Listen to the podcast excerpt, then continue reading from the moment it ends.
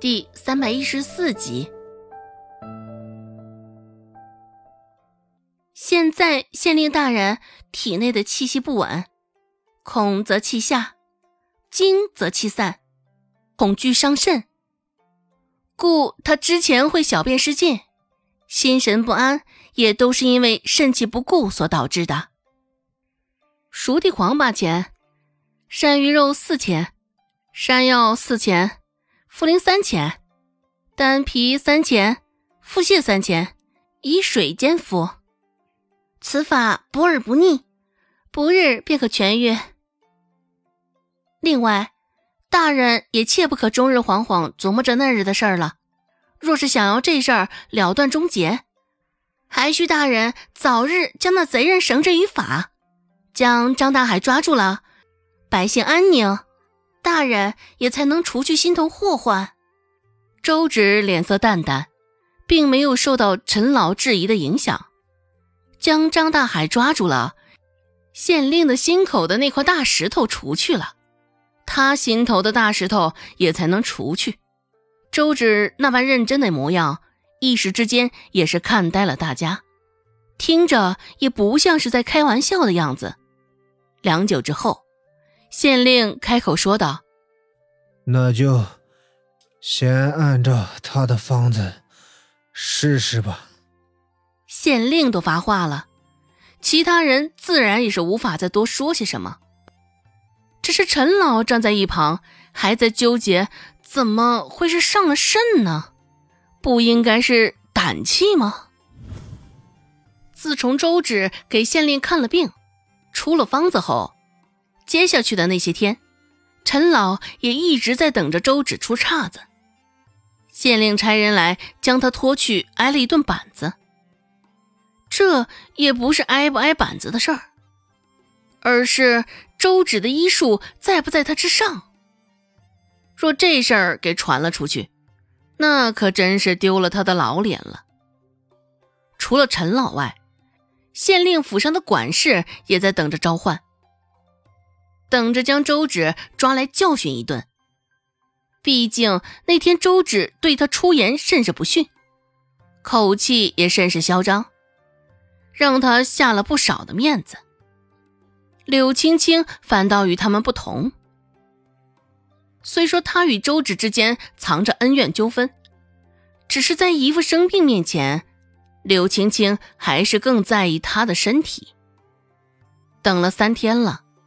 陈老非但没有等来县令病情恶化的消息，反倒是听说县令如今晚上睡觉也能睡得比较深了。这个消息对陈老来说真是打击，不算什么好消息啊。出了药铺，总觉得铺子里那些伙计的眼神都带着不是其他的意味，似乎也是在嘲讽他。当了这么多年的大夫，竟然还不如一个十岁的黄毛小丫头。不过县令一日没痊愈，陈老也是一天不死心。张大海一日不抓，周芷也是一日不安心。好在这些天顾寒生也都会来接应周芷，周芷倒也没有那般忧心了。临近傍晚。憋了一整天的阴沉，可算是淅沥淅沥下起了雨。也是许久没下雨了，看着天色的意思，这场雨一时半会儿还停不了。因为下雨的关系，天色又沉下来不少。穿着薄薄的衣衫，现在沾着湿气的凉风穿透衣裳，还真是有些透心钻骨的凉。看着眼前渐渐浸湿的地面，周芷这才想起来，上回问顾寒生借的雨伞，现在还没有还回去，还躺在周家。索性，周芷就抱着头在雨中狂奔起来。这样的天气，也不知道顾寒生有没有候在老地方等他。说实话，周芷自个儿心里也没底。湿了屋檐的壁虎，淅沥沥的雨打在头上，很快头发潮湿了些许，不过没走几步，周芷就感觉雨停了，眼前的视线也暗了些。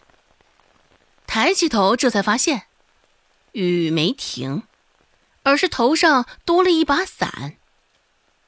刚刚心里还在念叨的男人，此刻却出现在了他的面前。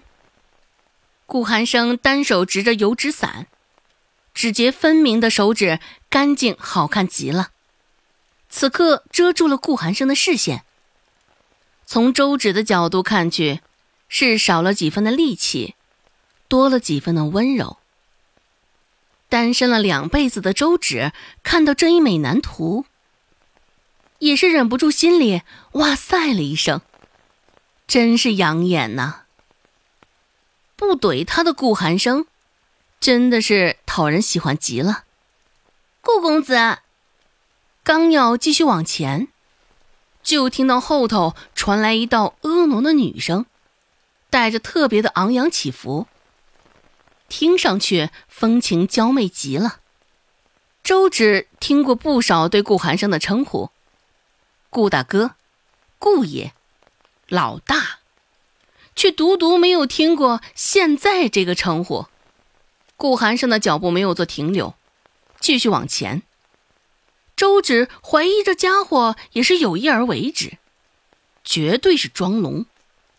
听到了那声问候，也假装没有听见。那女子见顾寒生不搭理她，提着裙子小碎步跑了起来，跑到了顾寒生他们的前头，挡住了去路。两人这才不得不停下脚步。周芷也这才注意到。眼前的女子长得甚是标致，柳眉杏眼的，在这镇上已经属于小美人了。顾寒生也是艳福不浅呢，前有柳青青，现在又有这样一个小美人儿。本集播讲完毕，感谢您的收听，感兴趣别忘了加个关注，我在下集等你哦。